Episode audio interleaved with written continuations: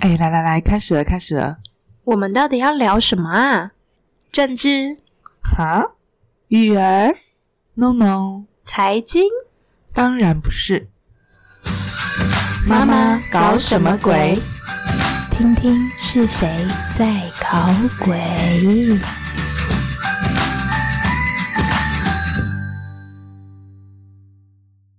大家好，欢迎收听《妈妈搞什么鬼》。我是玛尼。我是 n i 怎么样？大家夏天过得好吗？嗯，身为父母，应该都很害怕夏天才对啊，因为暑假真的很恐怖。对，我把它当做两个月的减肥行程，哇塞，你的想法好正面哦！就让小孩尽情的挥霍我的热量吧。你知道的，我胖了十公斤。小孩放假，我不能规律的运动，我才真的会胖十公斤。而且呢，为了以防暑假顾小孩难以滋养自己，头脑空空就会爆气。我在暑假前呢，有先吞了好几本书，想说补充一点心灵养分，可以降低吼小孩的几率。但我错了，跟小孩关在一起超过一个礼拜之后，我还是变成河东狮吼了。没有关系，我也是。那你要不要来分享一下最近看了哪些书呢？嗯，我没有每一本书都想介绍啦，但其中有一本很有趣的书叫做《真确》，我非常推荐大家都可以去找来看看哦。这本书的作者呢是一个瑞典人，他用了一连串的数据表格作为比较，想要传递世界正在越来越好的讯息。那因为作者调查后发现，在现今新闻媒体耸动的报道下，大部分人对世界的状态都有错误的认知。超过半数的人都认为世界正在变得更糟了。但不论从世界贫穷人数的占比、飞机失事、儿童死亡率、天灾造成的死亡、疫苗接种等等，比起六七十年前都进步了非常的多。是不是因为这一年大家都被好多恐惧的事情笼罩？不过这本书是二零一八年出版的，所以这大半年来疫情带来什么数字上的变化，目前是不得而知。但这段时间反而更可以凸显媒体是如何运用我们的恐惧来吸眼球的。所以你知道什么最容易操控人心吗？嗯，是让人恐惧的事情吗？没错，其实恐惧是最容易操控我们的，而且某个程度来说啊，恐惧就很像是催眠师，诶，把我们导向某一种行为却不自知。我发现常常很多人是没有意识到自己做的选择与恐惧有关。当我在做牌卡咨询时，问对方会选择这样做，是因为恐惧什么吗？很多人第一反应都是先否认。嗯，他没有恐惧什么啊？是因为别人怎么样怎么样，他才会这样想，或是因为事情的状态逼得他得要这样做。总之，有很多外在因素会先摆在前面当成理由，但借由牌卡一层层抽丝剥茧后，都会发现行为背后都是有某种信念，可能是害怕什么，也可能是担忧什么。不论是害怕、担心还是焦虑不安，其实背后都脱离不了恐惧的。哦，像台湾这阵子疫情呢比较趋缓，但是大家还是很疯狂在抢口罩啊，而衍生出一些诈骗的行为，这个也算是一种利用恐惧去操控得利的一个状态吧。嗯，诈骗集团完全就是用恐惧在使受骗者上钩啦。嗯，恐惧很容易让人失去理性的思考啊。其实电视上有一半的广告都是利用恐惧来让大家买单的啊。例如啊，拍一些老了走不动或爬不起来的画面，对，然后告诉你说骨头不好的下场就是这样啊。于是年纪大的人就会感到害怕，赶快买那些顾骨头、顾膝盖的保健食品。最厉害的就是那个购物频道啦，只要一说这个东西所剩不多，那大家基于担心买不到的心态，原本还在观望的人，可能就会突然间失心疯的去抢购了。我倒是那种常常会因为老板说，哎、只剩下最后一件哦，然后我就立刻买。我就忍不住，所以你看看，你花了多少冤枉的钱在恐惧上啦？怎么办呢、那你记不记得我们上一集节目有提到啊？高频的贝塔波，就是恐惧会造成高压的时候，就会位于这个贝塔波，所以在这样的波段下，身体就进入了求存机制，会让你全身的功能都倾向于战斗或逃跑，以至于呢，就失去了平常分析判断的能力。而媒体和许多公众事件常常利用的就是人们的恐惧。但我在这里不是要怪罪媒体哦，因为回过头检视，这跟观众想要看到的内容大大相关啊。如果新闻每天都是报道今天所有航班皆平安落地，或是今年各地都丰收，而且家家和乐没有纷争，大家应该也不会想看吧？因此啊，这就是一种人性的循环而造成的状态。只把矛头呢指向媒体，也不过是让自己的感觉比较好罢了。那媒体可以利用恐惧，但我们也是可以选择是否要被恐惧控制的啊。那这样好了，那下次我遇到害怕的事情，我就要告诉自己，这是幻觉，吓不倒我的。就像这次冠状病毒来袭，把大家对死亡和生病的恐惧放大了。像当初啊，口罩尚未变成实名制以前，口罩不是只有配送到超商吗？然后就看到出现很多追着超商配送车的民众，嗯，好像没有抢到口罩就会立刻死亡一样。那我们旁观者看到，也许会觉得这样的行为不可思议。但当事人就很明显是被恐惧驱动了，失去了正常判断的能力。其实呢，没有口罩也不会立刻死亡啊，但追车这种危险行为反而比较容易立刻有危险嘞、对，还是呢？其实这些人没有觉得很夸张，反而只是扼腕自己怎么没想到可以有追配送车这一招。新招，这超商车是真的很狂哎、但我有个朋友，他就是疫情一开始的时候就到处收集口罩，有他就到处买，甚至呢，他还做了 Excel 的表格，记录每天每个品牌、每个颜色口罩的使用量，然后每天统计目前的库存量。我觉得唐风应该来找他，他这很夸张哎。那我趁机出卖我爸妈一下好了。有一次啊，我妈传讯息给我，就说她刚刚和我爸跑去卖场囤粮，叫我也要赶快去超市买一买。那因为我不是每天会追踪疫情的新闻啊，就想说该不会是台湾出现了什么严重的漏洞，要疫情大爆发了吧？结果一问之下，台湾什么也没有发生，只是因为新闻报道，国外很多国家都在疯狂抢购生活用品和粮食，呃，卖场被扫荡一空。那我爸妈看到了，就跟着很心慌。那听说心慌的也不止他们，因为台湾卖场真的一堆人也都在扫货。但我很冷静的就回我妈说，其他国家是因为疫情严重要封锁才开始抢货，但跟我们到底有什么关系啊？所以我当然没有去买啦。而且啊，更有趣的是，每次我跟我妈说，她很多行为都太过夸张了，不用病毒真的来，她自己会先吓死自己，她都会回我说：“是你才太轻忽了没？”这就是非常有趣的情形啊！因为通常呢，被恐惧控制的人都会合理化自己的行为，而没有发现恐惧正在控制他。其实我们也有去囤粮，但是老实说，我也不知道为什么要去啦。但是看大家买，我们就跟着买。结果呢，那些东西我到现在还没吃完。原来你也是其中最疯狂的我一份子。举举手。那现在回头看，你觉得当初会跟着行动是基于恐惧吗？还是其实是很冷静的评估之后，觉得应该要这么做？但是有恐惧的成分啊，因为觉得啊，大家都在买，感觉不跟着买就会没有东西吃。那当时你有发现自己的行为是出于恐惧做这些选择，还是根本就不会意识到行为与恐惧有关啊？其实我当下没有意识到这么多，就是很认真在买东西，在选说我到底要买什么。那如果今天我没有正好提到这件事情，其实你都不会去意识到当初的行为是被恐惧绑架喽。对，其实根本没有发现自己这么害怕、这么恐惧，没有东西可以吃。其实这也就是为什么我前面几集一直在说察觉自己很重要的原因了。若是没有时时刻刻关照自己的念头，就很难发现自己许多行为是基于恐惧了。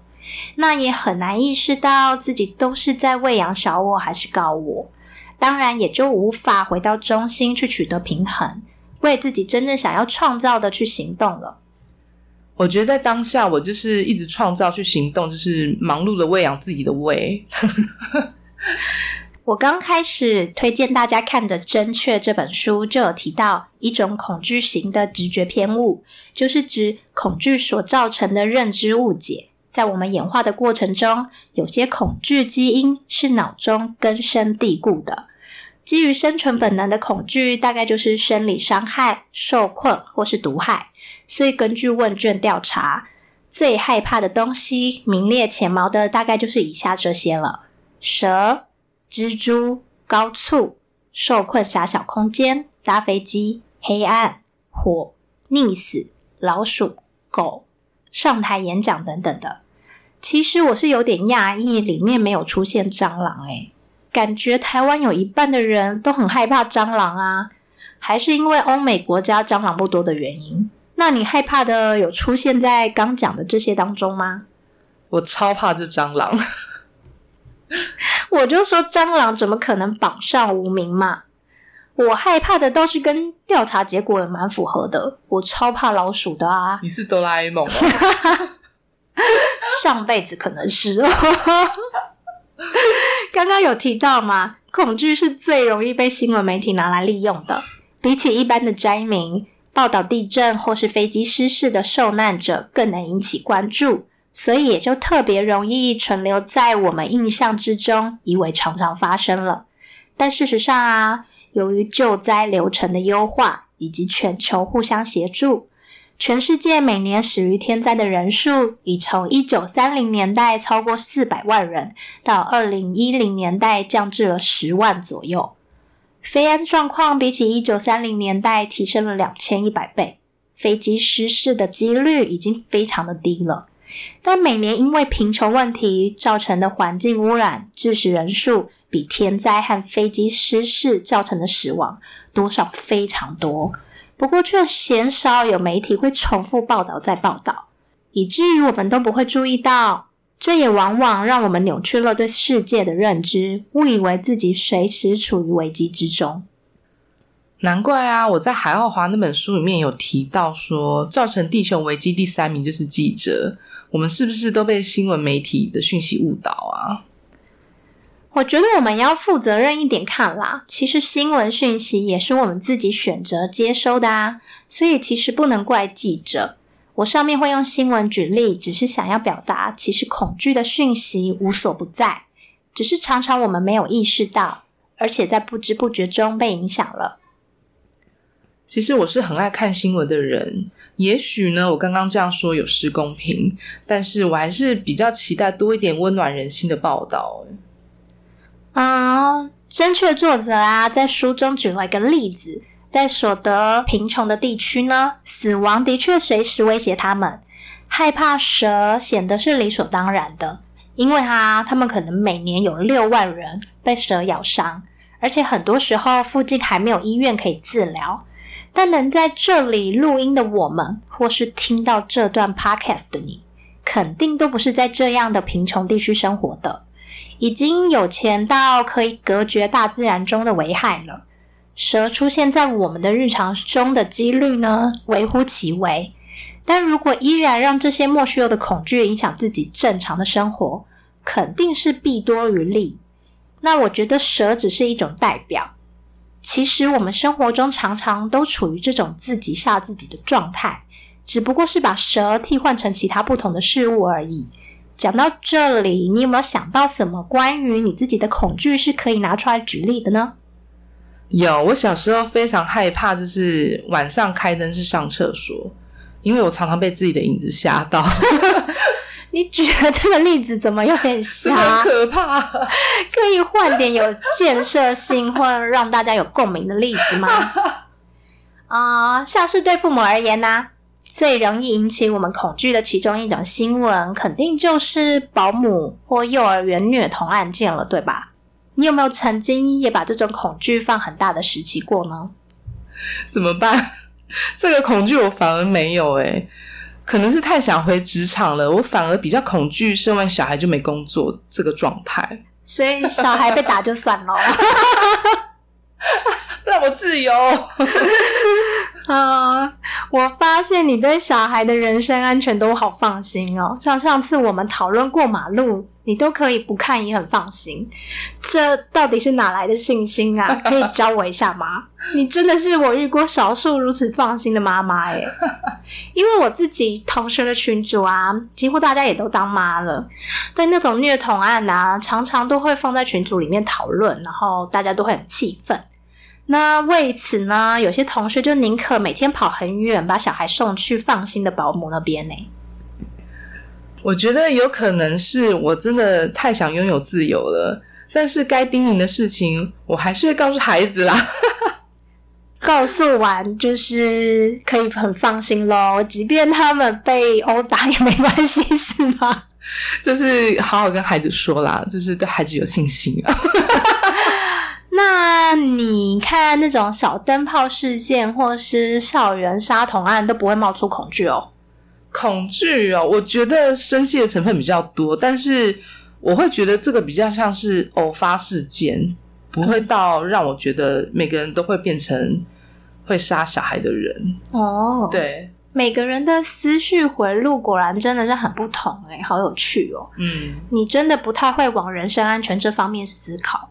像我是比起生气呢，更会感同身受，带入自己的情感，然后很心疼受害者的父母，所以回到自己的生活中呢，就比较容易在安全的方面有顾虑。像我女儿啊，要准备上小学了嘛，那因为学校在山上比较远，需要搭校车上学，我自己脑中呢就常常会闪过各种想象，诶都是跟安全有关的担忧啦。但基本上我每次都会意识到，那只是恐惧。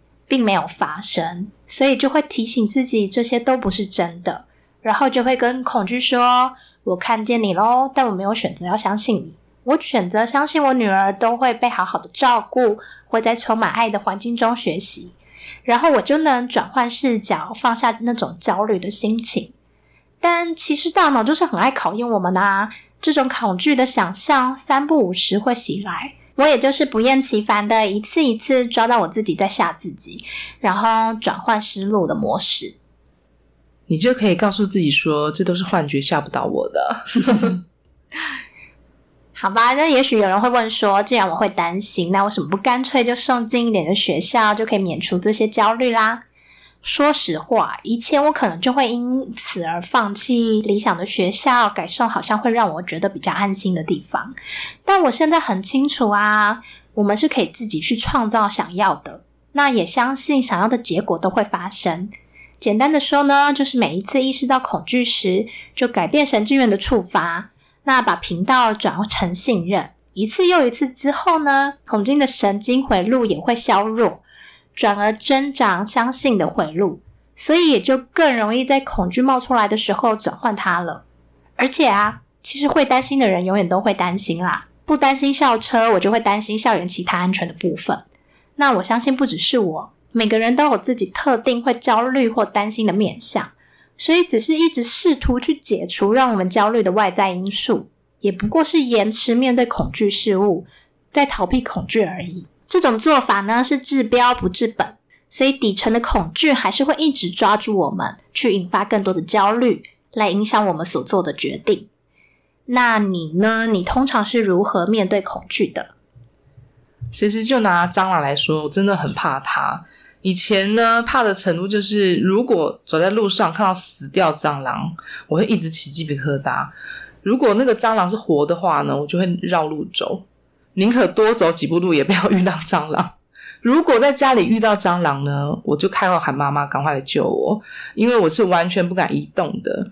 可是呢，自己现在变成妈妈啦，变成孩子也对我喊妈妈有蟑螂，但我还是很怕，我能怎么办？还是得处理啊。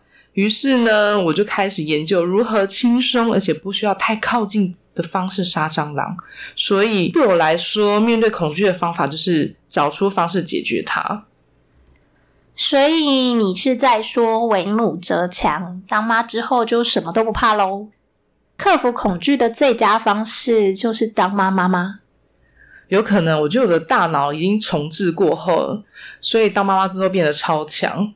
老实说，对我而言呢，小孩成长过程倒不会出现让我觉得有什么恐惧的事情。但是呢，暑假本身是件非常可怕的事。话说回来呢，其实我的父亲是一个对任何事情都很有防备心的人，反而我从小其实被我父亲保护的非常好，而且呢，常常被告诫要对任何事情非常小心，不然会有坏人之类的。也许就是因为成长过程这么紧绷，反而我想给小孩另外一种教养方式吧。我们好像差一点就变成催生的叶配，感觉当妈治百病耶。在每天聚焦于外的忙碌生活中，你有多久没听听自己内心的声音了？你想认识自己，与自己真诚的沟通吗？你想探寻自己人生的更多可能吗？你想深入内心，与自己的过去和解吗？你是否知道，我们生命此刻的状态早已写好剧本，埋藏在潜意识之中？只是自己没有发觉而已。潜意识中的信念决定了我们的行为，而行为又会决定生命的方向。因此，命运是掌握在自己的一念之间。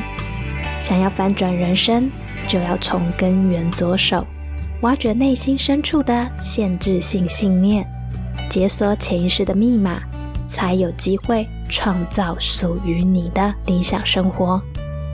我是维尼，因为经历了离婚，踏上了自我疗愈的旅程，透过各种心灵的探索，看见自己灵魂的本质，也找回了真实的自我。因此，在我疗愈并照顾好自己之后，想要陪着更多人找回心灵安放的力量，我擅长使用心灵投射牌卡，带领您走一趟潜意识之旅。我会用真实反映内心的欧卡，以及排出灵魂蓝图的原型卡，陪着你透过自己的潜意识视角，觉察生命现状的成因，中断旧有的模式，找回自己的内在力量。让我们一起透过与自己的沟通，学会拥抱自己，爱自己。如果你准备好要面对自己。开启一趟向内在探索的旅程，欢迎到我的 Facebook 粉丝专业观看更详细的排卡咨询服务内容。请在脸书上搜寻“维尼与不完美的私密对话”，或是到资讯栏中点选连接。我觉得，其实你刚刚说了一个面对恐惧的关键，就是研究。既然恐惧很多时候并非真实发生的状况，而是来自于大脑对未知状况无法掌控所产生的，那么满足大脑的最好方式就是收集资讯，去让大脑分析。常常我们会感到害怕，就是因为对那件事物充满了自己的想象。所以，与其让未必正确的想象使自己不安，不如就花点时间去研究清楚，也许就会发现很多事情跟想象中的不同了。例如，我前面有提到啊，《正确》这本书用了许多数据去扭转我们直觉性的认知，就像你说，开始研究杀蟑螂的有效方式，使得你不再只是坐以待毙嘛？说不定呢，你开始研究蟑螂本身。就会觉得蟑螂没有想象中的恶心或恐怖了，就更能降低恐惧感啦。是没有错，但是呢，我本人还是无法认同蟑螂的存在。我觉得蟑螂才无法认同你的存在吧？你赶快认真去研究一下蟑螂，下次跟我分享一下心得啦。我真的不要。好啦，那你有没有觉得，其实最恐惧的呢，都是停留在想象的时候？真正去做反而就不恐怖了，像是啊，我之前拔智齿就是很好的例子诶。某一次呢，洗牙的时候，医生发现智齿有蛀牙，所以呢就建议我可以考虑把智齿拔掉。但因为呢状况不紧急，也没有很严重，我也就一直拖着，大概拖了一两年吧。那我在这个期间呢，就更会去注意其他人拔智齿的状况是如何的啊。于是我就收集了一堆可怕的经验，把自己吓死。我甚至还有一度觉得拔智齿比生小孩还要恐怖。结果等我下定决心要去拔的那天，才发现打麻药才是最痛的啊，其他根本没感觉。两颗智齿拔完也才五分钟，后来麻醉退了，我也完全都没有痛到。跟我之前想象的完全不一样。对我来说，拔智齿真的还好。我去割扁条线之前，那才是怕的要命，一直幻想医生跟我说，其实我长的是肿瘤。但为何自己要吓自己呢？这是因为恐惧其实是我们的好朋友啊。某个程度来说，恐惧这种机制是在保护我们呢。怎么说呢？在原始人的洞穴时代啊，都是靠狩猎为生嘛，所以随时都可能遇到让自己有生命威胁的野兽。一旦受到恐惧事件的刺激，便会释放神经传导物质，将关键讯号传递到大脑，大脑就会指挥生理机能全力支援战斗或逃离危险。例如呢，肾上腺素提升，心跳加速，呼吸加深加快。肌肉供血量增加，释放体内的皮质醇，都是为了协助我们能避开危险。这种基因也随着演化流传到我们的身上。虽然与过去相比，现在已发展出各类疫苗、安全措施与和平协议等，我们可以说是活在了最安全的时代了。但大家的恐惧好像并没有减少，甚至可能还更多。那你觉得是为什么呢？是不是因为每个时代都有自己觉得恐惧的事情啊？我想应该是因为我们每个人都有大脑的原因吧。会引发我们反应恐惧的区域呢，其实是大脑的杏仁核。杏仁核会判断事物在情绪面的重要性，如果觉得重要，就会引起各种情绪反应，当然包括恐惧。而我们的身体对可能发生的危险极度敏感。而且将恐惧的讯息传递至大脑的路径也不止一条啊！因此，如果杏仁核运作正常的话，恐惧算是一种本能了吧？由于杏仁核也是情绪学习和记忆的重要结构，所以严格来说，恐惧是先天本能加上后天习得的混合反应。原来恐惧是本能的反应哦！那如果有人杏仁核生病，那不就什么都不怕了？没错，你抓到重点了。完整的杏仁核啊，对协调因为恐惧产生的生理和感官过程是很重要的，这也是杏仁核的核心功能。因此，当杏仁核感受到危险时，会整合神经元，向大脑的其他区域传递讯息，产生一系列的身体与心理反应。我有看过一本书，叫做《恐惧的力量》。作者对于心理变态的人做了许多研究，透过各种仪器扫描大脑状态，结果发现这些人共同的特点是杏仁核对恐惧的反应几乎为零。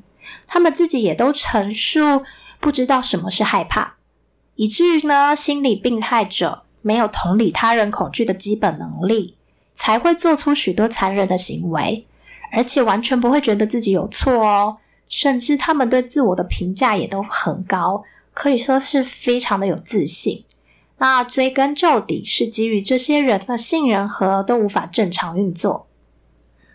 哇，真的是很重要的研究耶！原来这些人都生病了。那相反的啊，还有另外一种人，极端的利他主义者，就是愿意牺牲自己去帮助他人的这种人。例如，匿名活体捐赠器官的捐赠者，捐赠者呢本身完全没有任何好处，而且呢自己还会受损伤，或是新闻上呢并非消防人员，却愿意冲进火场救陌生人的英勇人士，这种人对大部分人而言都很难以理解，所以才会令人特别尊敬。那在这个作者的研究中也发现，利他主义者。并非没有恐惧，所以愿意这样做，反而是对恐惧非常敏感，所以对他人的恐惧有着强烈的同理反应，即使自己十分害怕，也会克服恐惧，挺身帮助他人。因此啊，恐惧本身其实是非常强大的力量。诶这个这个力量真的很难想象，诶不可思议。有研究学者是这样解释恐惧的：恐惧是一种预期有潜在伤害的感受。像刚刚说的，恐惧分为与生俱来与后天学习，所以很多时候恐惧的产生是来自于过去的记忆以及对未来不确定产生的想象。那我们之前在讨论《冰雪奇缘》那一集，你不是有问过要怎么样才能消除恐惧吗？现在你还会觉得我们需要消除恐惧这种情绪吗？嗯，现在想想，如果因为恐惧而让我们变得比较小心谨慎。是不是也不算不错了？我觉得恐惧本身是中立的，并没有好坏之分，所以不需要去恐惧对抗或试图消灭恐惧。只要练习有意识的看见恐惧，不被恐惧控制就好了。设置反过来决定要如何运用恐惧。事实上，当我们想要消除恐惧的时候，常常是处于恐惧自己的恐惧，认为恐惧是不好的。不应该的，或是造成困扰的，嗯，才会如此害怕恐惧的存在。恐惧延伸出来的其中一种叫做焦虑，就是那种没有立即危险，但我们还是会害怕或担心的那种感受，像是面试啊、演讲啊、表演前，对于担心自己表现不如预期或害怕面对人群等等产生的焦虑。那其实有研究发现，焦虑和兴奋只是一线之隔而已。身体上产生的反应是非常相似的。当我们感到焦虑时，其实一直逼自己放松或冷静未必有效。但若是我们可以换个角度看待焦虑，告诉自己“我感到很兴奋”，反而能带来正面的感受，以至于不会想去与这样的感受对抗，那就能给自己比较多的信心和能量，达到最佳的状态或潜能了。哦，所以我以后看到蟑螂的时候，我要告诉自己我好兴奋啊，然后再打死。对啊，所以你试试看之后，记得告诉我效果如何，看有没有突然变成打蟑螂的高手，可以百发百中。以后就叫我蟑螂克星。那你知道吗？疏解恐惧的其中一个选项啊，就是持续将自己暴露在诱发因子中。天哪！才能学会去改造反应啊！所以最有效的方式就是不断刺激。我决定去养一堆蟑螂，然后你跟他关在一起二十四小时，变蟑螂克星。好啦，所以是因为呢，杏仁核学习的最佳状态就是当神经元受到刺激的时候。那就好比我们健身的时候啊，要锻炼肌肉的最佳条件就是让肌肉纤维疲劳受损，细胞膜破坏，才有机会渗入生长激素，合成肌肉。同样的道理，反复面对恐惧，持续的练习，就能产生新的神经元，而开始有不同的感受及反应。可以将暴露于恐惧因子的训练想象成是杏仁核的健身。你的努力呢，将可以渐渐强化杏仁核。就像有些人一开始很怕做游乐园的高速设施，可是，一旦反复做了，就会慢慢适应，而没有那么恐惧。简单而言啊，就是面对恐惧，超越恐惧，让恐惧成为帮手而非阻拦。你看，我们人类真的潜力无穷诶，真的不要让恐惧限制了自己哦。面对恐惧的话，都有机会成为蟑螂专家。专家你好，我突然想到一个问题耶：恐惧某方面来说，是不是也是爱的另一种的表现？为什么你会这样说啊？因为啊，我想起我爸，他非常爱孩子，从小他就是那种随时担心小孩会被坏人抓走的父亲。我发现他这种恐惧的情绪是出自于他爱孩子，他真的很爱孩子，所以很恐惧有任何的意外失去了他的宝贝。你这个问题提的很好诶，爱与恐惧就是一体两面啊。一个人的恐惧有多深，也代表着一个人拥有多大的爱。其实呢，在许多灵性的书籍中，常常会看到这样的一个观点：在爱里没有恐惧。意思是，如果当你处于爱的频率中时，是无法同时去感受到恐惧的。因此，当我们发现自己被恐惧严重影响时，最好的方式便是回到爱中，回到感恩里面。这样讲有没有觉得很抽象？嗯，我要思考一下。举例来说，虽然我爸很爱我，但是他没有在爱的频率中，所以会恐惧失去我吗？你讲到重点啦，他恐惧失去，那反过来就是说他是执着于拥有。换句话说呢，他认为拥有才能感受到爱，嗯，其实是一种局限性的思维。那你认为这种爱跟灵性在探讨的爱有什么不同呢？嗯，我爸他对爱的感觉是有种匮乏感的，或者是说他没有自信可以把小孩照顾好，所以有恐惧吗？嗯，所谓的回到爱，其实就是站在整体、站在丰盛、站在信任的角度去感受事物的本质。爱应该是感到喜悦的，爱也是在每个当下的感受。如果你爸活在每个当下去感受对孩子的爱，保持着感恩，也就是用心体验那一刻已经拥有，而去与你们互动，其实是不会冒出恐惧的念头。当我们没有活在当下，而是活在头脑里，活在过去或未来，就会去担忧根本没有发生的事情，而忘记此刻可以体验和创造爱了。以至于呢，当下的爱是无法流动的，爱无法流动，就会变成恐惧。如果爱开始流动了，恐惧也就被抛在脑后啦。哦，原来如此哦。其实不止你爸，我们的脑袋如此强大。很容易落入形式上、肉体上的那份爱，就像我也对于安全会有如此多的恐惧啊。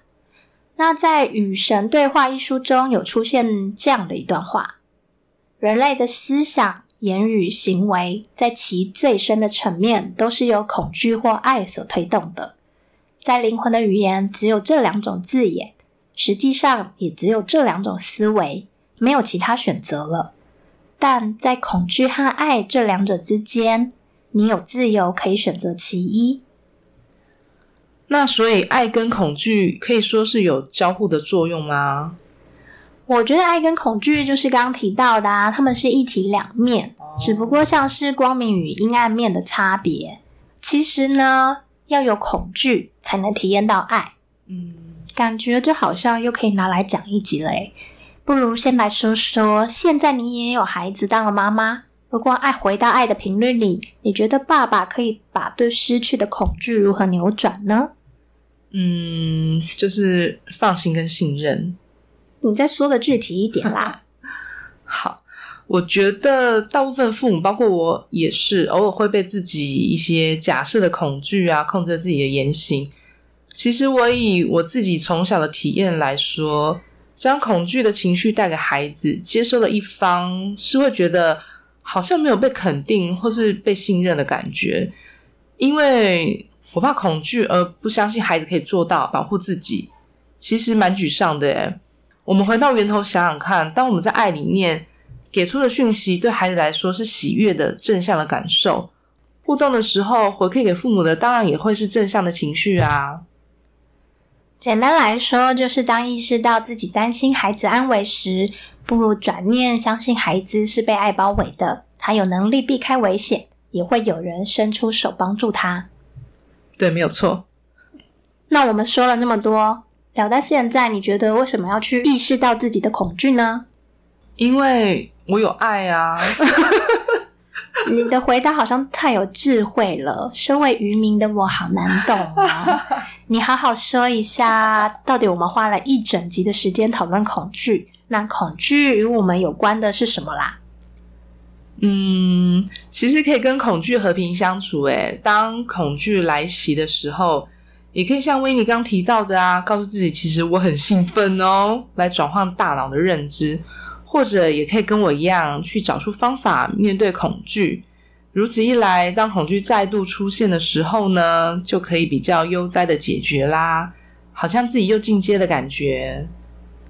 我觉得在谈恐惧之前，更重要的就是觉察和分辨了。如果没有觉察自己行为的出发点，根本也没有机会看见恐惧啊。那又如果没有区分爱和恐惧的思维，也很难扭转思绪，去创造不同的能量了。因此，关照自己的想法，除了让我们自己能不再被恐惧操控之外，还有很重要的是，我们能注意讲出去的话是不是制造了更多恐惧。像是有些父母会习惯性对小孩说：“如果你不怎样，小心等下被我揍哦。”或是呢，跟孩子说：“你要好好学习，如果不学习就什么都不会。”这样可能会被同学笑你笨。有没有发现这种方式其实也在无形中用恐惧去驱动孩子的行为？久而久之，小孩便学起来这种模式。所以其实会常常听到许多孩子说：“如果你不怎样怎样，那我就不跟你玩喽。”其实我有听过我儿子跟他妹说：“你不收玩具，那我就不跟你玩了。”所以你女儿有被这种恐惧驱动去收玩具了吗？没有，我女儿立刻过来告状。她好聪明哦。那你觉得，如果选择用爱的角度，可以怎么沟通学习这件事情？学习哦，就拿就是写字来说好了。嗯，是不是可以跟孩子说，我们来挑战看看自己能写多漂亮呢？看看能不能吓妈妈一跳，然后给你个赞？你觉得这样好吗？但这种方式会不会变相让孩子要有外在奖励才愿意行动，而非为了自己而行动啊？那那我该怎么做呢？我觉得可以说，学习是让你可以去接触各种不同的领域，然后从中找出你喜欢的，以后你就有机会可以更深入探索，或去做那些会让你感到开心的事了。如果我跟我儿子这样说，他会非常兴奋的打开 YouTube 来看。那还好，我女儿不知道什么是 YouTube。总之呢，父母要先意识到什么是在制造恐惧。才能不让孩子活在恐惧之中。嗯，就算你还没当上父母，也要先意识到哪些思想是来自于恐惧，才能让自己不会沉溺在恐惧之中。毕竟我们生活中处处充满了恐惧的讯息，而大多数你可能从未意识到。很多人可能会说：“没有啊，我觉得自己没有什么恐惧。”但再仔细想想看，担心钱不够用，担心自己不够好，让别人失望。害怕别人会生气，害怕自己不被喜欢，对得不到想要生活的不安，焦虑不可预期的未来，这些其实全都是恐惧。如果认真观察一下，也许会发现这一类的恐惧思想，每天在我们脑中的想法超过一半以上哦。对啊，好好察觉自己的情绪，事事情尚未发生或者即将发生了，是不是真的有这么可怕？还是呢，只是被大脑扩大联想吓坏了呢？很多时候没必要自己吓自己，大脑有时候真的很调皮哈。感觉今天太长舌已经爆量了，所以我们就先讨论到这里。其余的呢，之后有机会再来分享吧。那如果喜欢我们的节目，请不要害羞，帮我们分享给更多人吧。或是如果你对自己是如何转换恐惧，从爱出发的，想要与我们分享，欢迎到 Facebook 加入私密的社团。搜寻“妈妈搞什么鬼”就能找到我们喽。那我们也有各自的脸书粉丝专业，链接都放在资讯栏里了，欢迎来追踪我们，看看更多我们对生活的分享哦。那我们下次见啦，一定要继续听下去哦。对，因为如果没有听下一集，你就会错过好玩的资讯了。没错，有没有发现我就是在用恐惧驱动你啊？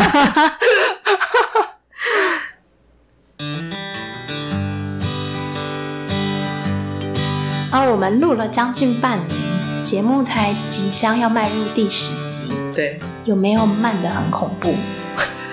我跟你讲，不要害怕，我们要感到很兴奋啊！